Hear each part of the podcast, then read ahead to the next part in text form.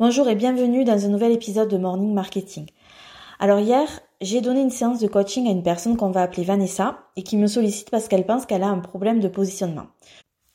Pour tout remettre dans le contexte, elle a suivi un accompagnement de 4 mois en début d'année pour créer son business d'accompagnement, donc son positionnement, son offre, etc.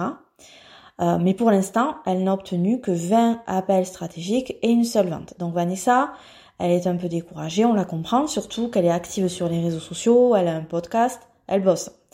Donc elle se demande si son positionnement n'est pas à revoir pour débloquer la situation. Et franchement, après qu'elle me l'ait exposé, moi je ne pense pas. Pour moi, elle a un positionnement unique qui lui ressemble et rentable. Donc sur le papier, c'est ok. Par contre, pour moi, son business souffre de deux choses. La première, c'est qu'elle manque de visibilité. Et quand on a une seule offre qui puisait que l'on va assez cher, il faut toujours de nouveaux prospects. Ma question est pourquoi déjà ne pas rentabiliser sa liste email qui commence à être euh, pas si petite que ça, puisqu'elle dépasse les 1000 adresses email, avec d'autres produits peut-être moins chers qui permettront à sa communauté de la connaître, de connaître son travail, de connaître son sérieux et de lui faire confiance par la suite pour acheter son accompagnement à 1500 euros.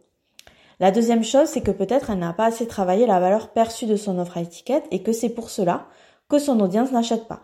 Les personnes ne considèrent pas son offre à sa juste valeur.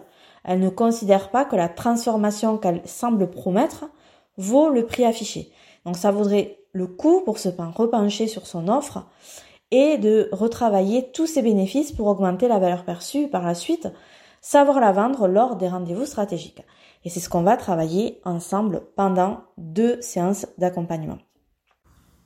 Voilà, j'en ai fini avec l'histoire de Vanessa. J'espère que ça t'a peut-être éclairé sur certains points. Je te souhaite une bonne journée. Je te dis à demain.